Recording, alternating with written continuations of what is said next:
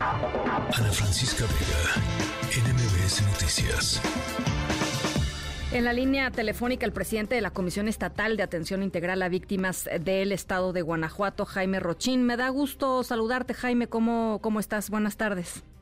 Ana Francisca, un gusto saludarte como siempre. Buenas tardes a ti y buenas tardes a todo tu auditorio. Pues golpeada, ¿no? Pues muy golpeada la, la sociedad, este, por supuesto de Salvatierra, pero en general Guanajuato ha sido un, los últimos días, las últimas semanas han sido pues tremendas en términos de, de violencia y en términos de pues lo que le está pasando a, a muchos jóvenes en Guanajuato, Jaime.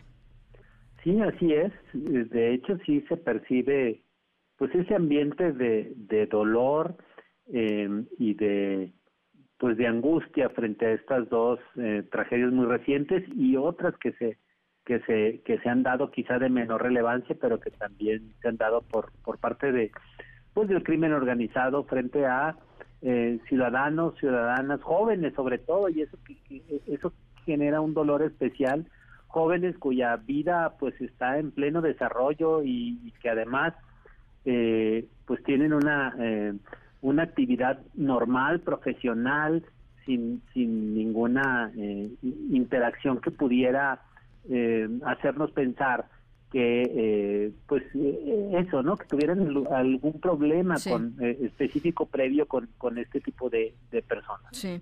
Fíjate que ese tema que tocas me ahorita escuchaba la el testimonio del hermano de una de las de las chicas que fueron asesinadas y, y, y decía él eh, que pues que este era un grupo de amigos muy compacto, Salvatierra es un lugar pequeño, ¿no? 100 mil habitantes aproximadamente, y dice, todos pueden dar fe de que eran niños de bien. Y me vino a la mente, Jaime, eh, esta especie como de Em, eh, pues, pues como de grito, digamos, de las familias frecuentemente que escuchamos, de las familias de las víctimas, eh, tratando de que no los metan en el cajón de criminales, de que no los metan en el cajón de consumidores de drogas, por ejemplo, eh, de, que, de que no pasen, pues, en, al, al, mal dicho de, pues, se mataron entre ellos. Em, y, y me pareció muy doloroso, Jaime, que, que encima de su dolor tengan que estar haciendo eso. Así es. Mira, Ana Francisca, creo que para es importante para tu auditorio también entender que en ningún caso, incluso en, los casos en, que las personas consumen drogas o lo que fuera, en ningún caso esto es eh, justificación alguna ni, ni se puede permitir y, no hay razón alguna para, para estos tipos de, de asesinatos y masacres. Pero efectivamente, cuando, en, como en estos casos, que son profesionistas, jóvenes, conocidos y, conocidas de, de, su ambiente, etcétera, eh, pues eh, genera un malestar mayor todavía, una revictimización, incluso una criminalización de las propias víctimas, haciendo suponer o que andaban en algo, que eso es, no es nuevo, Ana Francisca, no, tú lo sabes. No, no, ya tenemos 15 años con esa acusación o más, más o menos, donde las víctimas se dice eh, que, que por algo en, algo andaban, etcétera, ¿no?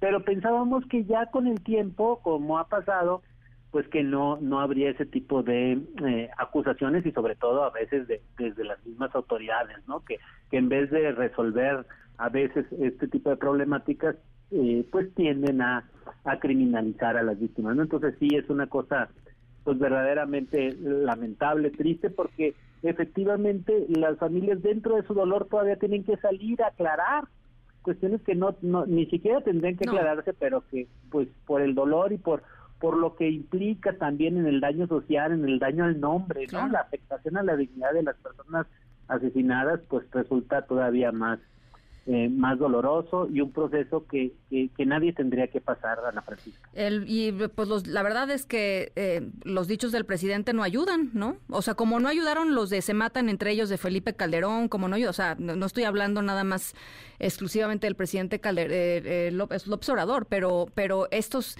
discursos desde la, desde, desde lo más alto, digamos, de, de, la cúspide del poder, pues no, no ayudan, permean muy mal en la sociedad. Así es. Así es, porque además se, se, se genera esa sensación y luego para deshacer eh, esa eh, esa idea pues que se genera pues ya simplemente ah pues sí se lo merecía ¿no?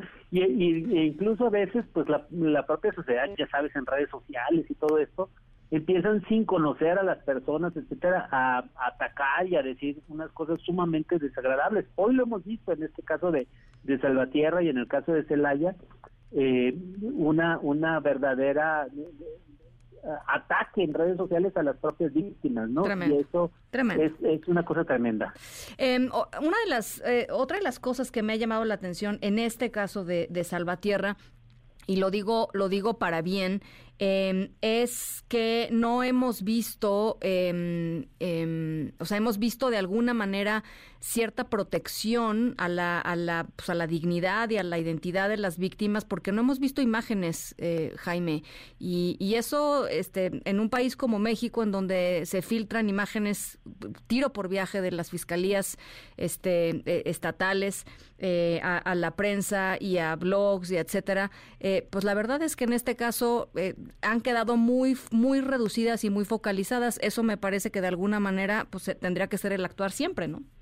Correcto, y es, yo creo que ese sí es uno de los aprendizajes importantes. También es cierto que se han generado normas eh, que ya eh, pueden castigar ese tipo de, de difusión de imágenes absolutamente innecesarias, pero que además, pues, eh, pues sí generan generan un mayor dolor para las víctimas, ¿no?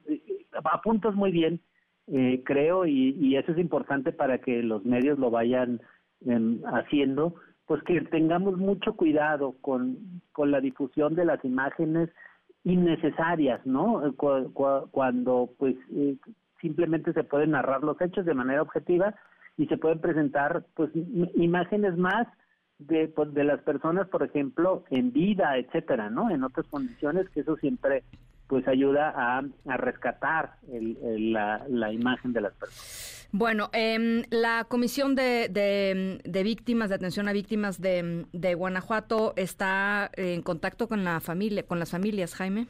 Sí, así es. Desde el domingo mismo, eh, personal nuestro se trasladó a, a, Salvatierra y también, también, en, eh, he de decirte que también el propio secretario de Gobierno de aquí del estado estuvo muy pendiente, platicando con las familias, igual nosotros estuvimos atendiendo a cada familia, de las 11 personas asesinadas, en, los 11 casos se están eh, pagando por parte de la comisión los, los gastos funerarios, algunos directamente por, por reembolso a estas familias que ya lo habían hecho, otros directamente la comisión los está, está haciendo los pagos para que no tengan que, que pagarlos ellas. Y con las personas heridas y, sobre todo que todavía hay algunas personas hospitalizadas, pues seguimos dándoles eh, atención atención directa eh, en comunicación continua con la Secretaría de Salud del Estado, que ha estado muy presente también en esta atención. Entonces sí estamos siguiendo día a día el estado de salud de estas personas.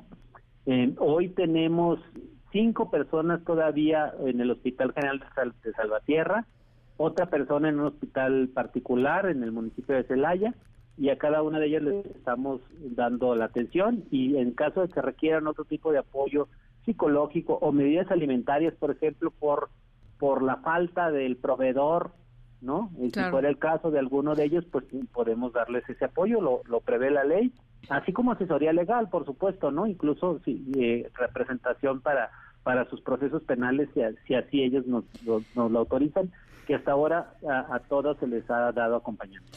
Bueno, pues vamos a estar, por supuesto, como le hemos estado eh, atentas a este a este tema. Yo te agradezco mucho, Jaime, que, que platiques esta tarde con nosotros y pues nada, estamos en comunicación. Muchas gracias, Ana Francisca. Como siempre, muy a la orden. Y, y, también un saludo a todo tu auditorio. Estamos para servirle. Muchísimas gracias. Jaime Rochín, presidente de la Comisión Estatal de Atención Integral a Víctimas allá en el estado de Guanajuato. Ana Francisca Vega, NMBS Noticias.